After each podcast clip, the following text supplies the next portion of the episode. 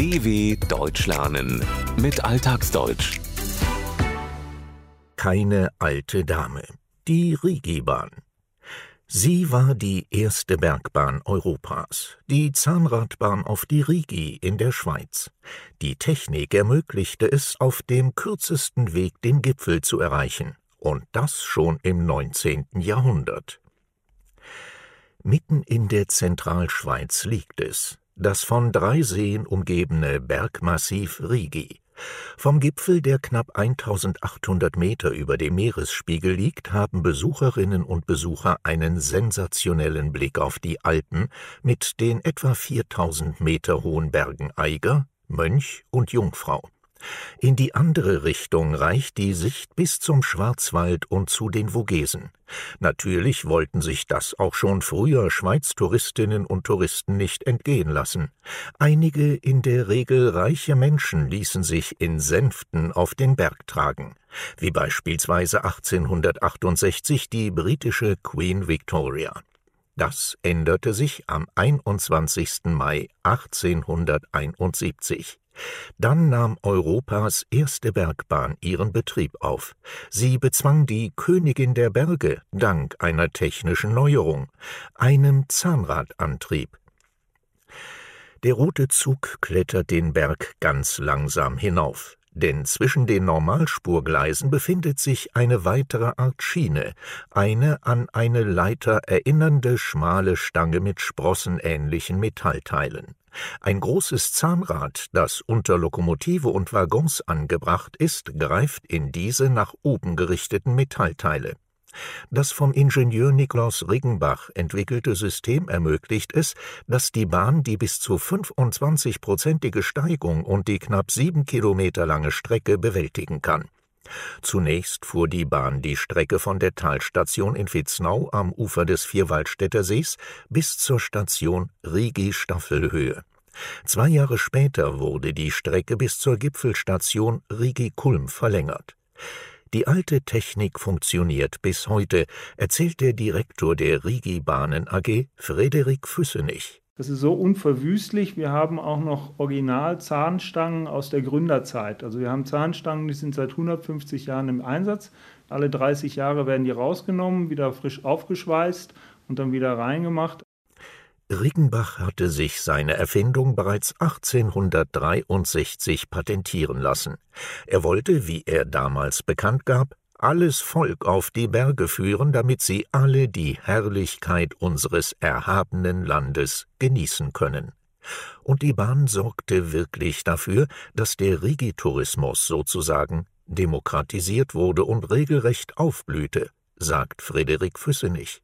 Vorher konnten sich das wirklich nur die reichen Aristokraten leisten, entsprechend auf die Rigi zu fahren. Und mit der Rigibahn war es auch für das Bürgertum mit einmal möglich, diese technische Neuerung erleben zu können.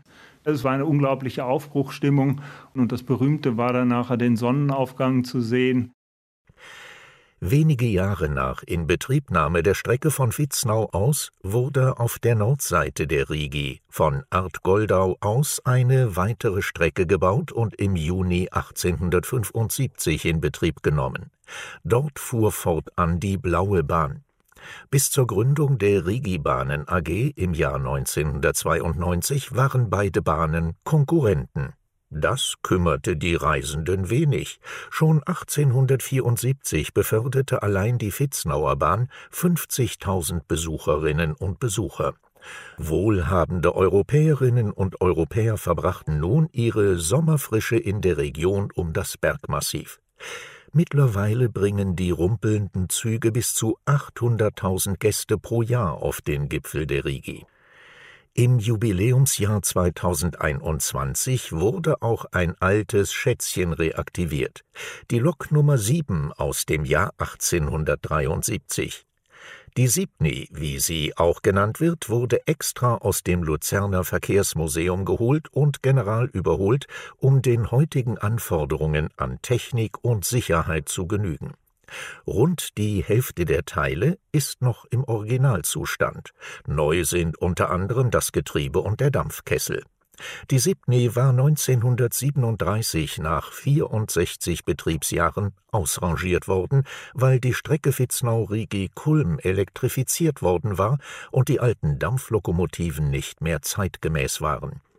Das Besondere der Sibny ist, dass sie die weltweit einzige fahrbare Zahnrad-Dampflok mit einem stehenden Heizkessel ist. Dieser brachte ihr den Namen fahrende Schnapsbrennerei ein, in Anlehnung an die Kessel zum Brennen von stark alkoholhaltigen Getränken. Ganz begeistert spricht der Bahndirektor über das skurrile Design des betagten Zugs. Man sieht, dass es eigentlich schräg geneigt ist, aber durch das, dass sie dann nachher rauffährt am Berg, äh, ist dann nachher die Führerkabine wieder gerade. Und äh, vorne das berühmte Körbli, äh, wo früher Material mitgeliefert wurde, aber wo jetzt unsere Gäste in dem Jubiläumsjahr sitzen. Im stehenden Zustand sieht es so aus, als ob die Kabine des Lokführers schief ist, was sich aber ändert, wenn der Zug losfährt. Die Lok schnauft mit einer Höchstgeschwindigkeit von 7,5 Kilometern pro Stunde gemütlich durch die Natur und vermittelt ein Fahrgefühl wie anno dazumal. Daher dauert die Fahrt bis zum Gipfel auch knapp eine Stunde. Bis zu sieben Personen können dabei in einem vor dem Kessel liegenden offenen Metallkorb mitfahren. Dabei tragen sie zum Schutz vor Ruß und Wasserdampf ein nostalgisches blaues Outfit. Darüber hinaus können vor die Lok noch Waggons im alten Stil angekoppelt werden. Die Lok zieht die Waggons dann nicht hinter sich her, sondern schiebt sie den Berg hoch. Solche Nostalgiefahrten sind bei den Touristinnen und Touristen beliebt und ein faszinierendes Erlebnis. Manch einer fühlt sich sogar in seine Kindheit zurückversetzt, meint Rigi-Bahnendirektor Frederik Füssenich. Es ist sehr mechanisch, es ist urig, es ist laut, zum Teil dampft und stinkt danach noch mit dabei, aber es ist so ein bisschen ein, ein Bubentraum.